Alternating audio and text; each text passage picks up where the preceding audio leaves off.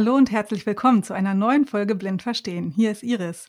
Am letzten Sonntag war ja der Loan Awareness Day und vielleicht haben es einige von euch mitgekriegt, die unseren Instagram- und Social-Media-Kanälen folgen, dass die ProRetina zu dem Thema Lohn die ganze Woche eine Kampagne laufen hatte. Und ich freue mich ganz besonders, dass ich heute auch zu dem Thema einen Gast da habe. Herzlich willkommen, Nadine. Hey! Hallo, toll, dass du da bist und dir so ganz kurzfristig und spontan für mich Zeit genommen hast. Ja, vielen Dank, dass ich da sein darf. Der ProRetina Faktencheck. Lohn, die Lebersche hereditäre Optikusneuropathie, ist ein Gendefekt, der zu einer Funktionsstörung der Mitochondrien, welches die Kraftwerke der Zellen sind, führt. Die mangelnde Energieversorgung der retinalen Ganglienzellen in der Netzhaut des Auges führt zu einer Schädigung des Sehnervs. In Deutschland sind ca. 3000 Menschen von Lohn betroffen. Meistens sind dies junge Männer im Alter zwischen 15 und 30 Jahren. Es gibt aber auch Verläufe bei jüngeren Kindern oder auch im späten Erwachsenenalter. Die ersten Symptome sind meistens unbemerkt. Ein plötzlicher, einseitiger Sehverlust, der schmerzlos einhergeht, das zweite Auge folgt aber meistens nach. Betroffen ist hauptsächlich das zentrale Sehen, welches für das Lesen und das Gesichtererkennen verantwortlich ist. An den Randbereichen der sogenannten Peripherie gibt es leichte bis starke Unschärfen. Meistens bleibt die Orientierung aber erhalten. Wichtig dabei ist zu sagen, dass Lohn sehr stark, wie fast jede Augenerkrankung, von Mensch zu Mensch variiert. So gibt es zum Beispiel Verläufe, wo das Sehen wieder besser wird oder auch deutlich schlechter. Wichtig ist auch zu sagen, dass eine vollständige Heilung nicht möglich ist. Es gibt aber eine medikamentöse Therapie mit dem Medikament oder dem Wirkstoff Idebenone, welches das Medikament Raxone ist. Hierbei werden freie Radikale gebunden und dies kann zu einer Verbesserung der Sehschärfe führen. Der ProRetina Faktencheck. Wie war das denn bei dir, Nadine? Seit wann bist du betroffen? Also, hm, jetzt muss ich einmal ganz kurz nachrechnen. Wir haben 2021, das heißt, ich habe jetzt den Ausbruch zwei, fast vor zehn Jahren gehabt. Ich hatte den im November 2011. Damals wusste man in meiner Familie noch nichts davon, dass es diesen Gendefekt gibt. Das heißt, er war nicht bekannt, auch wenn äh, meine Oma und mein Onkel betroffen waren. Aber damals hatte man noch andere Gründe für die, ähm, ja, für das schlechte Sehen gefunden, so dass es jetzt nicht zu einem Arzt dann gegangen, also keiner zum Arzt gegangen ist. Ja, somit lag ich dann erstmal eine Weile im Krankenhaus und wie das sehr häufig ist bei äh, Lohnbetroffenen. Ähm, die ersten Vermutungen sind oft MS oder Hirntumor. Und so war das halt eben auch bei mir. Das haben mir meine Eltern damals nur äh, nicht gesagt, weil man das mit 16 auch wahrscheinlich nicht so gerne hört. Ja, und dann hatte sich aber nach glücklicherweise nach einigen Monaten schon rausgestellt, dass ich Lohn habe. Also ich habe das dann schon relativ fix erfahren, im März 2012 nämlich. Mhm. Ähm, ich hatte zufällig einen sehr, sehr guten Arzt. Also ich war jetzt in keiner Augenklinik oder sonstiges. Ich war einfach in einem ganz normalen Krankenhaus und ich hatte einfach einen Arzt, der das wohl schon von Anfang an vermutet hatte, ähm, aber aufgrund meiner familiären Situation ähm, noch nicht direkt überprüft hatte. Ähm, aber als letztes blieb es einfach nur noch übrig. Und nach der, nachdem er das dann wirklich alles überprüft hatte, stand dann die Diagnose im März dann fest, Lohn mit der Mutation 11778. Das ist eine sehr, sehr häufige Mutation und auch eine ähm, sehr schwer verlaufende Mutation. Ich habe dann auch mit dem ja, an so einer Studie teilgenommen. Damals gab es das Medikament, beziehungsweise sollte das Medikament dann auf den Markt kommen, ähm, hieß damals Idebenone, ist heute bekannt unter dem Namen Raxone, wie auch immer. Und ähm, das habe ich genommen und es hat nicht funktioniert. Also bei mir hatte dies leider keinen Effekt. Ich habe das, glaube ich, anderthalb Jahre dann auch genommen und muss dann sagen, dass ich da mit 17 dann irgendwann für mich die 17, 18 die Reißleine gezogen habe und gesagt habe, ich möchte jetzt nicht jeden Tag mit Hoffnung aufstehen, dass jetzt irgendwas passiert und habe dann das irgendwann selber abgebrochen, weil ich habe dann irgendwie dreimal täglich fünf Tabletten genommen. Also das ist mir dann persönlich auch irgendwann zu viel geworden. Ja, das ist, glaube ich, auch eine ganz schöne Belastung in dem Alter, ne? Ja, ich würde jetzt einfach mal sagen, ja, ich glaube mit, ich glaube, das ist in keinem Alter schön, so einen Lebensumbruch zu haben. Ähm, ich sag mal, ich glaube, ich spreche jetzt einfach mal alle Eltern da draußen an. Ich glaube, jeder weiß, wie schwierig wir Kinder in diesem Alter sind und dann noch mit einem Lebensumbruch in dieser Art. Äh, ich glaube, da muss ich jetzt nicht viel zu sagen. Na, vor allem ist das Leben da ja gerade so und so in einer ziemlich spannenden Phase mit Berufsausbildung und Studium, Schulabschluss. Wie war das bei dir? Wo standest du zu dem Zeitpunkt? Ja, ich stand eigentlich schon mit einem festen Plan für mich. Also ähm, ich hatte ein Fachabitur angefangen auf einer Gestaltungshochschule, hatte mich auch sehr gefreut. Ich hatte die Prüfung bestanden und für mich stand dann alles fest. Ich habe dann, es läuft wie eine Ausbildung, dann macht man gleichzeitig noch ein Praktikum und ist dann ähm, in der Schule dann für anderthalb Tage. Und äh, ich hatte ein Praktikum gemacht als Mediendesignerin und ja, da war das auch, lief auch alles super. Ich hätte da auch noch länger bleiben können, sodass ich neben der Schule noch ein bisschen was vielleicht verdiene und wollte dann äh, Fotografie und Medien studieren tatsächlich, äh, weil ich in dem in meinem Arbeitsfeld dann ganz viel natürlich als Mediendesignerin mit Medien zu tun hatte, logisch, aber wir hatten auch viel mit Fotografie zu tun und das hatte mich einfach sehr fasziniert, die Fotografie. Ja, und so kam es dann, dass ich dann einen passenden Studiengang gefunden hatte und mir gesagt habe, wenn ich dann den Abschluss habe, dann möchte ich das studieren. Und dann kam Lohn. Und dann kam Lohn. und Lohn sagte so aber nicht. Nee, ja, das war dann anders als gehofft und geplant, aber wie das halt so immer ist mit Plänen im Leben, das läuft halt immer alles anders. ja, und so kam es dann zwar noch zu der Möglichkeit, beruflich als Fotografin was zu machen, aber leider nicht mehr ähm, das Studium so zu machen, wie ich es mir gewünscht hätte. Aber das ist ja total spannend, dass du dann trotz Lohn noch als Fotografin weiterarbeiten konntest, weil das ist ja doch ein sehr visueller Beruf und ähm, ich folge dir auf Instagram und habe da tatsächlich den Eindruck, dass du doch schon sehr, sehr schlecht sehen kannst. Ähm, wie machst du das als Fotografin? Ja, das ist eine sehr, sehr gute Frage und ich weiß, dass ich die sehr, sehr häufig gestellt bekomme. Es ist, glaube ich, aber gar nicht so spektakulär, wenn ich es im Endeffekt immer erkläre. Also, ähm, wenn ich jetzt immer sehr, also Mittlerweile mache ich es nicht mehr beruflich. Es war auch nur kurz während des Studiums, um so ein bisschen was dazu zu verdienen.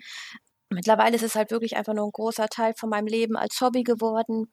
Ich spreche mich mit den Models eigentlich immer sehr gut ab. Also wichtig zu wissen an diesem Punkt, ich arbeite, also ich bin gerne in der ähm, Porträtfotografie beziehungsweise im Bereich von Cosplay und Fantasy unterwegs.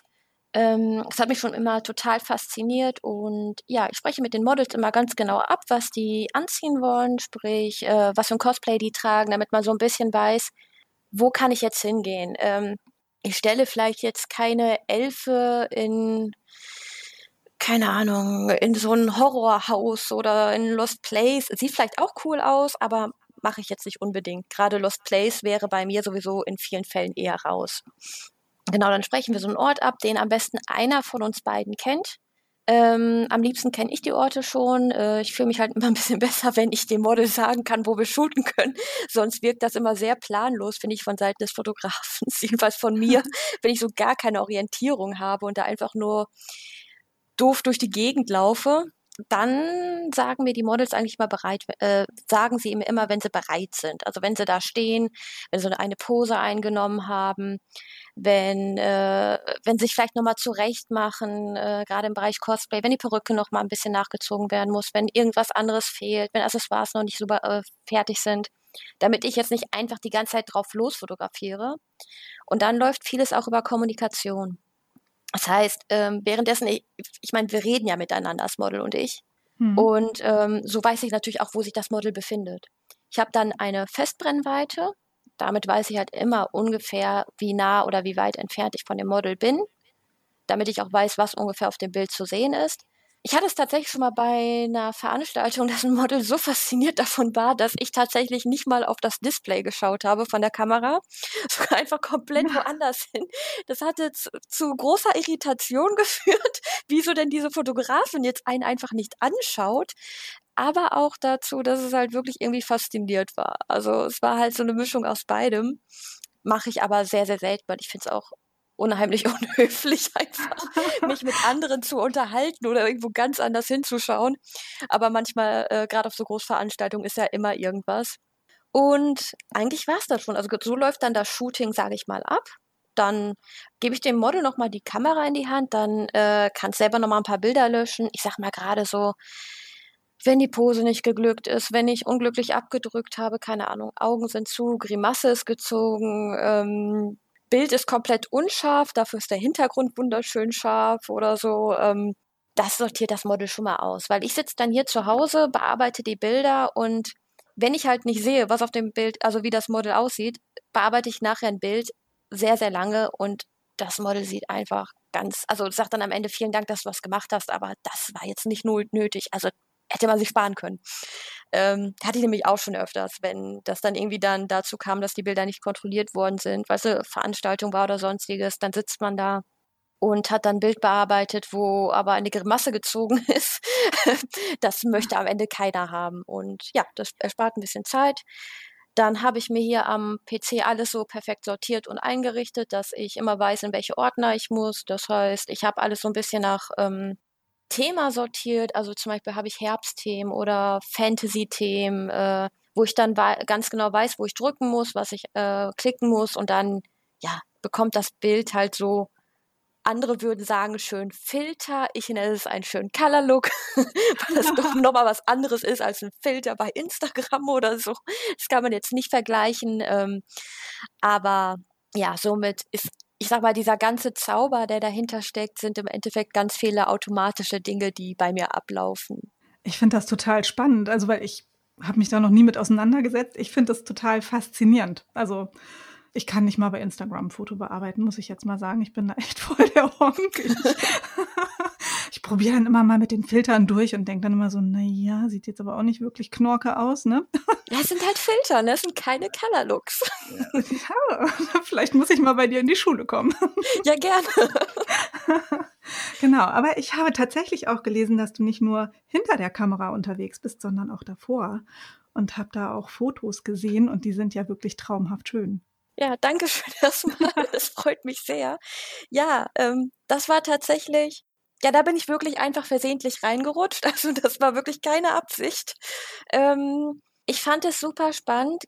Erstens auch zu wissen, wie sich das vor der Kamera anfühlt. Ich meine, ich kannte die Seite als Fotografin und ich wollte aber auch wissen, wie fühlt sich jetzt die andere Seite an? Welche Probleme gibt es? Welche Herausforderungen? Ähm, und vor allen Dingen, ich kann keine Posen sehen. Das heißt, wenn wenn ich jetzt einem Model einen Tipp geben soll, was es machen soll, dafür muss ich erstmal selber wissen, was muss ein Model machen, was ist vor der Kamera wichtig, worauf muss man achten.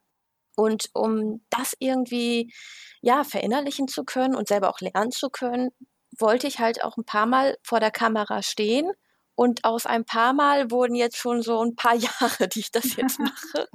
Also jetzt ganz extrem äh, mache ich das tatsächlich erst seit Corona, weil ich nur auf Veranstaltungen fotografiere. Und ich glaube, an dieser Stelle brauche ich jetzt nicht weiterreden. Wo da jetzt die Schwierigkeit war, verstehen wir, glaube ich, alle. Und ähm, ja, somit stand ich jetzt äh, eigentlich in den letzten äh, anderthalb Jahren doch vermehrt vor der Kamera.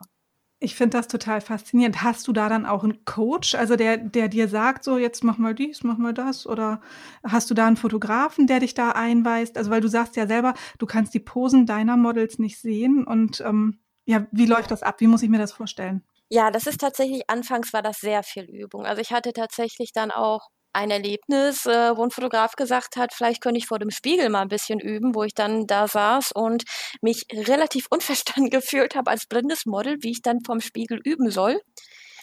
Ja, und ansonsten war es jetzt sehr viel Erfahrung. Klar, wenn ich äh, mit einem Fotografen Shooting hatte, die haben natürlich immer Tipps gegeben. Ich meine, ähm, wir shooten auf einer ähm, TFP-Basis, das bedeutet Time for Print. Mhm. Ähm, wir bezahlen uns gegenseitig so mit äh, also sozusagen mit der Arbeit des anderen. Also ich mit, mit dem Modeln sozusagen und ähm, der Fotograf mit den äh, Fotos und dem Bearbeiten.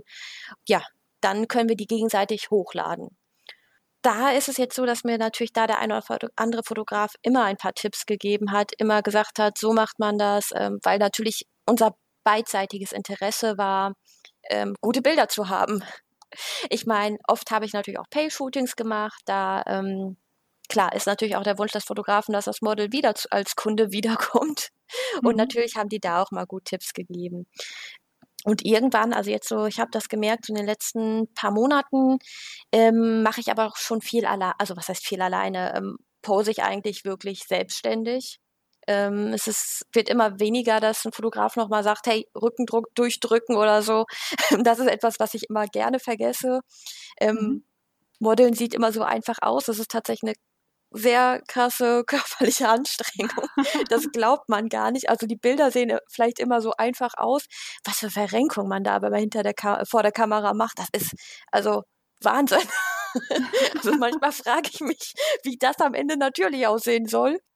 Ja, aber tatsächlich ist das so der Grund, wie ich da hingekommen bin und ja, wie das dann so funktioniert. Also im Endeffekt wirklich viel nach Gefühl. Ich ziehe dann irgendwas an und dann habe ich irgendwie ein Gefühl dabei. Keine Ahnung, dann weiß ich halt irgendwie, keine Ahnung, in einem Kleid bewegt man sich ja vielleicht etwas eleganter, hat man sowas etwas Rockigeres an, was ich ja eigentlich immer ganz gerne trage, dann ähm, ja, dann äh, mache, bewege ich mich halt so nach Gefühl, nach dem, was die Location hergibt.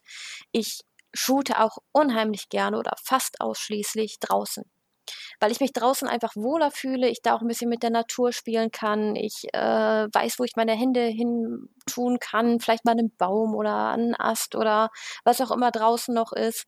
Ähm, ich fände Studio total schwierig. Also zum Beispiel ist ja auch ein Symptom bei Lohn, ist ja nicht nur, dass man eben wenig sieht, oder bei mir mit diesem Kaleidoskop nochmal, sogar auch ähm, diese Blendempfindlichkeit.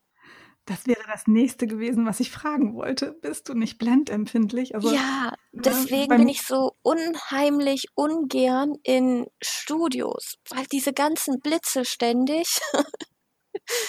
ja, aber wie ist das denn draußen? Also man kennt das ja von zu Hause so. Mhm. Man steht wenn man selber fotografiert wird, immer selber mit dem Gesicht zur Sonne und hat die Sonne volle Breitseite im Gesicht. Also das stelle ich mir draußen auch tatsächlich sehr anstrengend vor. Ja, das machen Fotografen aber tatsächlich nicht, weil Sinn der Sache ist, dass das Model bitte noch in die Kamera gucken kann und nicht die ganze Zeit mit so halb zugekniffenen Augen da steht. Das, ja, aber es ist ja zu Hause tatsächlich so. Also ich, ich Profi-Fotografin, ne? Also ist ja meistens so, der Fotograf muss die Sonne im Rücken haben, also gucken die anderen schön in die Sonne. Ich hasse es. Deswegen. Ja, nee, also tatsächlich auch ein großes Vorurteil ist ja, gutes Wetter ist gut für Fotos. Nein, Sonne ist schrecklich für Fotos. es gibt, also schön ist so leicht bedeckt. Das ist perfekt für gute Fotos.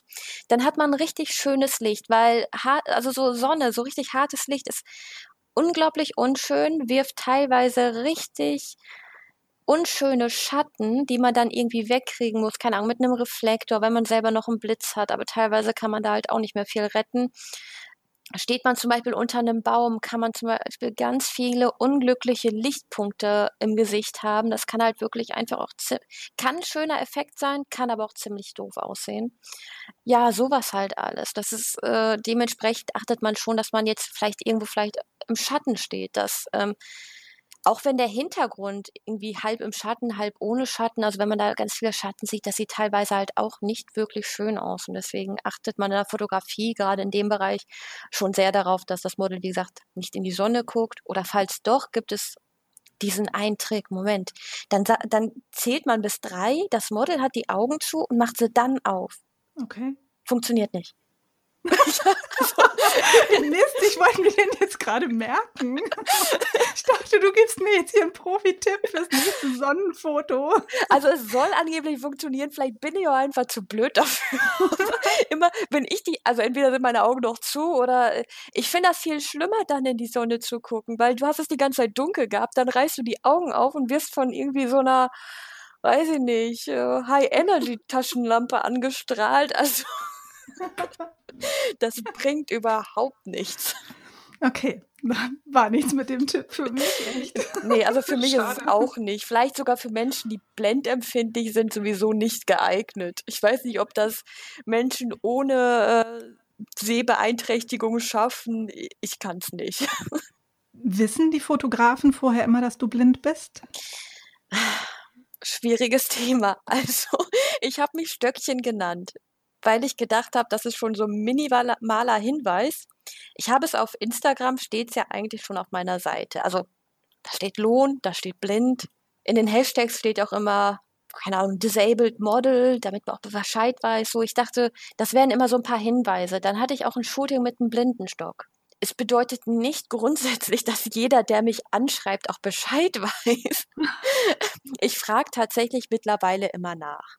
Okay ob das auch gelesen worden ist, ob, ob das auch okay ist, weil ich weiß, dass natürlich ähm, viele Fotografen eigentlich darauf, was heißt eigentlich, die sind darauf ausgelegt oder kennen das einfach so, dass die eine Pose vormachen können oder so, hier mach mal das, mach mal das und immer wenn das dann einmal bei mir macht, dann stehe ich einfach nur da und starre die Person an.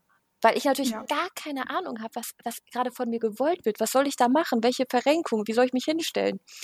Und es ist immer eine große Herausforderung tatsächlich, das einem akustisch irgendwie begreiflich zu machen. Also viele haben da wirklich ein ganz großes Problem mit. Die müssen mit mir immer sehr ähm, stark umdenken, ja, also ich habe mittlerweile natürlich meine Stammfotografen, habe ich gar kein Problem mit. Also mit denen, die schreibe ich einfach nur an, hey, ich habe da noch mal eine Idee, können wir das machen? Und dann machen wir das auch. Aber ähm, gerade so am Anfang hat man immer gemerkt, ja, da sind immer ein paar Hürden und ähm, es liest auch nicht jeder und man muss da tatsächlich immer nachfragen. Also es wusste anfangs nicht jeder Fotograf, mittlerweile gehe ich da sehr offen drauf zu und sage schon direkt, ich habe eine Behinderung, bitte Rücksicht nehmen. Der einzige Moment, wo das sehr, sehr schwer ist, ist im Cosplay-Bereich. Ich selbst cosplaye ja auch. Vielleicht magst du einmal ganz kurz erzählen, es wissen vielleicht nicht alle, was das ist. Oh. Cosplay. Oh. ja, das, in meiner Welt ist das natürlich klar.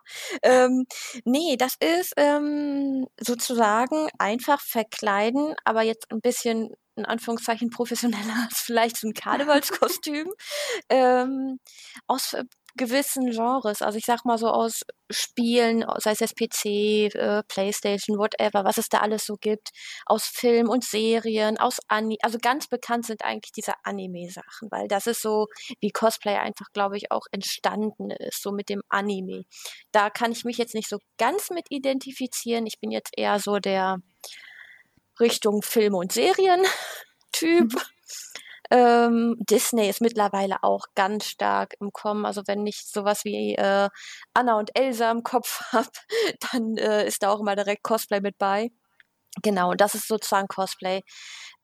Teilweise natürlich dann auch ganz extrem ist natürlich dieses wirklich ja, diese Rolle so gut es geht darzustellen. Also jetzt nicht nur mit dem Kostüm, sogar das Make-up. Da sitzen ganz viele Cosplayer wirklich stundenlang an einem richtig guten Make-up, damit das alles perfekt aussieht. Das ist wirklich sehr fasziniert, was, faszinierend, was in dieser Szene alles geleistet wird.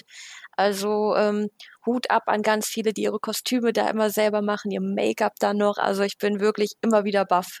Machst du deine Kostüme auch selber? Also nicht direkt, sie sind selbst gemacht, aber nicht von mir. Also ich äh, lasse die dann teilweise wirklich schneidern und ähm, ja, ich, ich konnte vor meiner Behinderung äh, nicht nähen und ich kann es auch nach meiner Behinderung nicht. also ich hatte schon immer zwei linke Hände. Das ist so überhaupt nicht mein Ding. Das muss man ja auch nicht. Dafür gibt es ja Leute, die das machen können und die daran auch Spaß haben. Also von daher, das finde ich völlig legitim. Aber Du hast gerade noch ein anderes Thema angesprochen und das, äh, das interessiert vielleicht gerade unsere weiblichen Zuhörerinnen. Make-up. Aufwendiges ja. Make-up. also ich bin ja eher so der naturbelassene Typ. Ich kann es einfach auch nicht. Ich bin da völlig talentfrei, mich zu schminken. Wie machst du das mit so einem aufwendigen Cosplay-Make-up? Mm, also dazu muss man wissen, dass ich jetzt sehr häufig Männer cosplaye und jetzt nicht so das Make-up in dem Moment brauche. Also ich sag mal, so ein, äh, so ein Captain America, da ist schon sehr viel getan, wenn ich mir mit äh, Wimpernkleber eine Maske ins Gesicht klebe. Da ist schon sehr viel vom Gesicht verdeckt, da äh, kann ich immer ein bisschen schummeln. Ansonsten, ich glaube, das Aufwendigste, was ich jetzt tatsächlich gemacht habe, war vor kurzem für eine Elfe im kriegerischen Stil. Da habe ich tatsächlich mir, oh, ich hoffe, ich kann das für die Hörer halbwegs gut erklären, weil darin bin ich jetzt äh, auch nicht so gut. Also ich habe mir sozusagen mit Wasserfarbe tatsächlich ähm, über die Augen, also so einen schwarzen, fetten Balken gemacht, der dann einmal so übers Gesicht und die Augen ging und auch die Nase. Dann äh, untenrum so ein paar weiße Punkte mit Deckweiß. und mit roter Wasserfarbe dann so ähm, Striche äh, auf der rechten und linken Seite übers Auge nochmal ähm, bis zum Kinn runter. Genau. Also das war, glaube ich, das Aufwendigste, was ich je selbst gemacht habe. Okay, und alles klar. Hm, ich dachte, wir können jetzt hier von dir noch ein paar Tipps abstauben, wie man sich nicht nur das halbe Auge schminkt, aber es scheint auch nicht zu funktionieren. Ja, also es ist wirklich im, im Cosplay ist es ja je nachdem, was man macht. Also hier habe ich ja dann tatsächlich eher mit äh, wirklich äh, Fantasy-Make-up gearbeitet. Ansonsten muss ich ehrlich gestehen, ich war vor meinem, also wie, wie beim Nähen. Vor der Behinderung ging es nicht mit dem Make-up, nach der Behinderung halt genauso wenig. Also wenn ich da sehe, was andere mit äh, so welchen Sachen wie Contouring um sich werfen, da bin ich schon, also ich, ich habe dann immer so schön mein Make-up drauf, äh, also dann kaufe ich mir so eine Foundation, dann wird da rumgepudert noch ein bisschen, dann kommen die Wimpern dran, noch ein bisschen Eyeliner und dann nochmal ein Lippenstift, der schön 24 Stunden hält, mit dem man auch essen kann. Ganz mhm. wichtig auf der Convention essen und trinken können. Und dann bin ich tatsächlich auch immer durch. Also das sind für mich so mein Make-up. Also da bin ich dann auch am Ende meines Lateins, wenn ich ehrlich bin. Also also ich scheitere schon am Eyeliner. das hat bei mir auch sehr lange gebraucht und ich habe das dann tatsächlich bei einem Cosplay gehabt, da hat das eine Freundin für mich gemacht. Und ich habe dann irgendwie in dem Moment so auch verstanden, wie funktioniert das. Ich hatte so ein bisschen das Gefühl und ähm, ich habe dann angefangen, nicht mit so einem flüssigen Eyeliner, mhm. sondern mit so einem Wachsmal-Eyeliner. Der war so schön dick. Das heißt, ähm, da fiel das jetzt auch nicht auf, wenn man nicht so eine perfekte dünne Linie hinbekommen hat. Und ähm, dann bin ich am Wimpernkranz entlang. Und mhm. das hat sehr, sehr gut funktioniert. Dadurch, dass das eben so einer war, der nicht so flüssig war, ist der halt auch nicht so, so stark verschmiert. Und damit habe ich das wirklich eine ganze Zeit immer wieder geübt, wirklich nur so am Wimpernkranz immer entlang. Und äh, ja, das hat dann irgendwann wirklich super gut funktioniert. Also war ich total begeistert von. Ich habe dann immer nur diesen einen äh, Wachsmal, also war wirklich, ich weiß nicht, wie das wirklich sich schimpft. Also es fühlt sich halt an wie wirklich so Wachsmalkreide. Ein bisschen dicker und Finde ich super easy. Das ist ja vielleicht schon mal ein guter Tipp. Naja, ich hege ja noch die Hoffnung, dass meine Töchter irgendwann mal ein bisschen Firma da drin sind und mir Schminktipps geben können. Nein, also ich hoffe, dass ich sehen kann, wenn sie sich schminken und dass ich dann sagen kann, komm, geh mal wieder ins Badezimmer, schmink dich ein bisschen ab. Zumindest, wenn sie zur Schule gehen. Hm. Ne, bis zu einem gewissen Alter hat man da ja vielleicht noch die Chance. Mhm. Ja, also Vielleicht wollen sie auch lieber schlafen. Kann ich auch gut verstehen. Ich tatsächlich auch. Und wir stehen hier wirklich morgens sehr früh auf, weil ich glaube, also wenn sie da dann anfangen und wollen sich schminken, dann müssen sie sich selber einen Wecker stellen. Ne? Wer schön sein will, muss leiden, oder wie heißt es so schön? Ja, tatsächlich. Nadine, ich muss noch mal ein kleines Stück zurück. Du hattest vorhin erzählt, du hast wie so ein Kaleidoskopblick. Das habe ich jetzt noch nie gehört. Kannst du das einmal noch genauer erklären? Ja, ja, das äh, wundert mich jetzt nicht, dass man das noch nie oder selten gehört hat. Ähm, ich weiß auch gar nicht, ob der Begriff so richtig ist. Ich sage das immer nur, weil das so fühlt es sich für mich an. Ähm, also ich hatte ja schon erwähnt, dass man bei Lohn fehlt einem das zentrale Sehen. Und das wird ja in vielen Zeichnungen ganz oft irgendwie dargestellt, dass da irgendwie ein weißer oder ein schwarzer Punkt in der Mitte ist. Also man kann sich das vielleicht ein bisschen vorstellen wie RP andersrum. Also bei RP ist ja dieser Tunnelblick und bei Lohn ist halt eben die Mitte, die weg ist. Ja, so, war, so, wie bei den Makuladystrophien, so wie bei mir ja, zum Beispiel. Das ist ein mhm. viel besserer Vergleich. Oder ich glaube, bei AMD kann man das, glaube ich, ist ja dasselbe. Ja, genau. Also ja, und bei mir ist tatsächlich das einfach so, dass in der in der Mitte, das sieht aus wie ein Kaleidoskop für mich. Also das ist so ein, ich sag mal, grünlicher Kreis oder gelblicher Kreis, ähm, auf diesem befindet sich dann nochmal ähm, ja so, so eine Art Ring aus ähm, rot-rosanen äh, länglichen Kreisen. Der dreht sich übrigens auch, also das ist ein bisschen verwirrend. Und in diesem Ring befindet sich dann nochmal so ein, ich sag mal, wenn man es ganz genau nimmt, so ein Fünf- oder Sechseck in der Farbe Gelb. Okay. Ja. Und das bewegt sich das da wirklich alles so kreuz und quer. Also es ist wirklich sehr verwirrend. Und wenn man das Leuten erzählt, dann schauen die einem natürlich erstmal sehr fragwürdig an, was man denen da gerade erzählt. Und es würde mich nicht wundern, wenn ein Polizist mich fragen würde, ob ich mal eben pusten möchte. okay. Ist aber tatsächlich noch nicht so weit gekommen, oder? Nein. also man kriegt schon wirklich, äh, wenn man das Leuten erzählt, sehr. Ähm, ja, witzige Sprüche, also wirklich auch in die Richtung ab, ob man denn irgendwas genommen hätte. Aber es ist tatsächlich wirklich ähm, kein Witz. Ich sehe das wirklich. Auch wenn ich die Augen schließe, sehe ich das immer noch. Ist jetzt auch, also ich leide ja unter Kopf- und Augenschmerzen, ist jetzt auch in solchen Momenten tatsächlich nicht wirklich äh, schön, weil einem wird davon einfach nur ziemlich übel. Ich wollte gerade sagen, das ist, glaube ich, echt anstrengend, wenn man das den ganzen Tag so vor Augen hat, ne? Ja, also ich kann es, Ja. äh, nach zehn Jahren kann ich es manchmal äh, wirklich ausblenden, aber nicht immer. Also es gibt wirklich Momente, da ist das dann einfach da und man merkt wirklich, hey, ich sehe da ein paar Farben und die drehen sich. Das ist, ähm, wie gesagt, gerade wenn so die Augen- und Kopfschmerzen wieder auf einem hohen Level sind, dann, äh, dann wird das sehr, sehr deutlich. Hast du das von anderen Lohnbetroffenen schon mal so gehört? Haben die ähnliche Seeeindrücke wie du oder ist das dein persönlicher Seeeindruck? Nee, also ich habe, ich spreche das manchmal, ich spreche es tatsächlich selten an bei anderen Betroffenen. Ich muss auch sagen, mir war das Thema, das ich so sehe, sehr häufig sehr unangenehm, weil man ja immer dann so Sprüche abbekommen hat wie, ja, hast du irgendwas genommen oder was ist denn bei dir? Ähm, es hat sich halt immer sehr falsch angefühlt, dass man so etwas sieht und deswegen habe ich das sehr oft ähm, dann ein bisschen runtergespielt und nicht so häufig drüber gesprochen, auch weil ich das Gefühl hatte, dass es irgendwie seltsam ist. Ähm, aber ich hatte nicht das Gefühl, dass ich wirklich, äh, ja, dass das wirklich viele so sehen. Also ich habe da jetzt wenig von gehört, dass das so ähm, gesehen wird. Ich hatte auf der Seite der ProRetina mal etwas über ein, ich hoffe, ich spreche es richtig aus und habe es auch richtig im Kopf, Charles-Bennett-Syndrom gelesen. Und ähm, da habe ich mich doch sehr stark wiedergefunden. Da ging es nämlich auch um genauso welche Sachen, die man sieht, die jetzt gar nicht da sind. Und ähm, ja, fand das doch sehr spannend. Das habe ich tatsächlich auch öfter mal, wenn ich spazieren gehe mit meinem Mhm. Hund.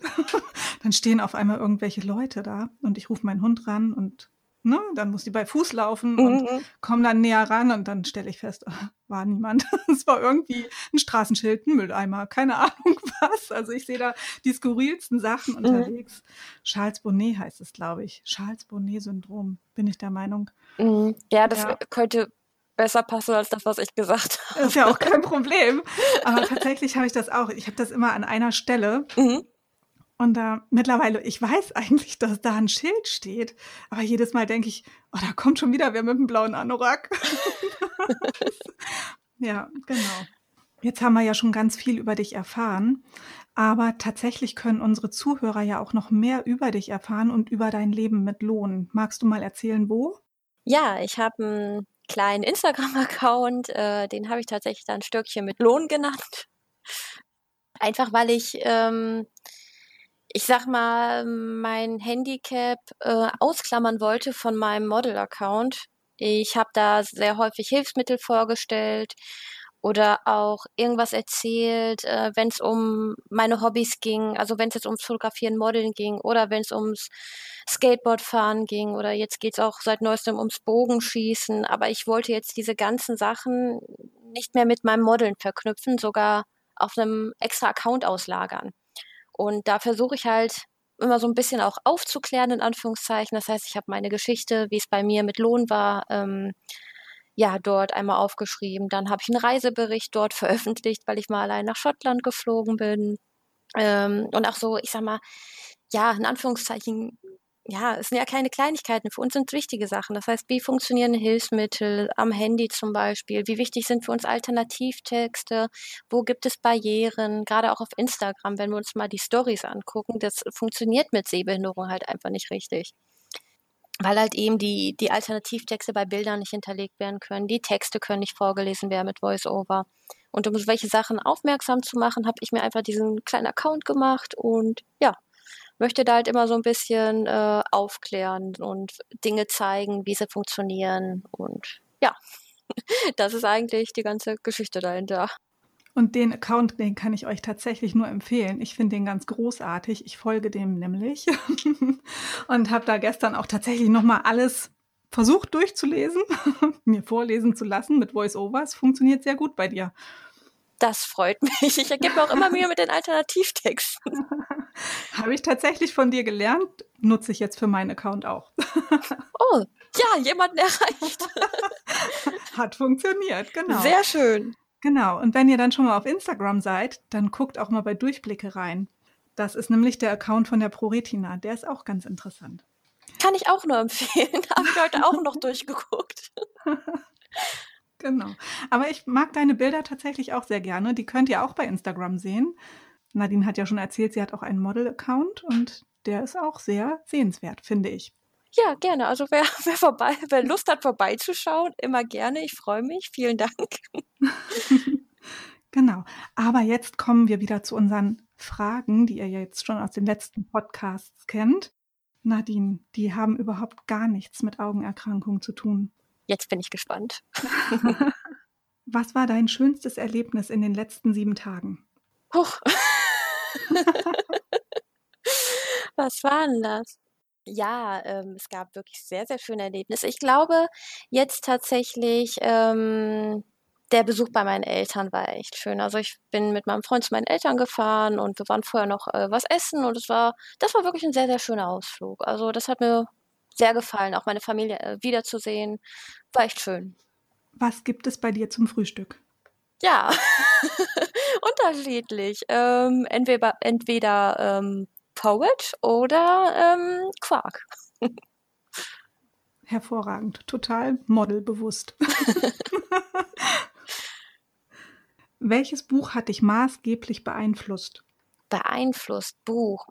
Bis jetzt würde ich tatsächlich sagen, auch wenn ich mit dem Buch noch nicht fertig bin, das Buch ähm, von Raoul Krauthausen.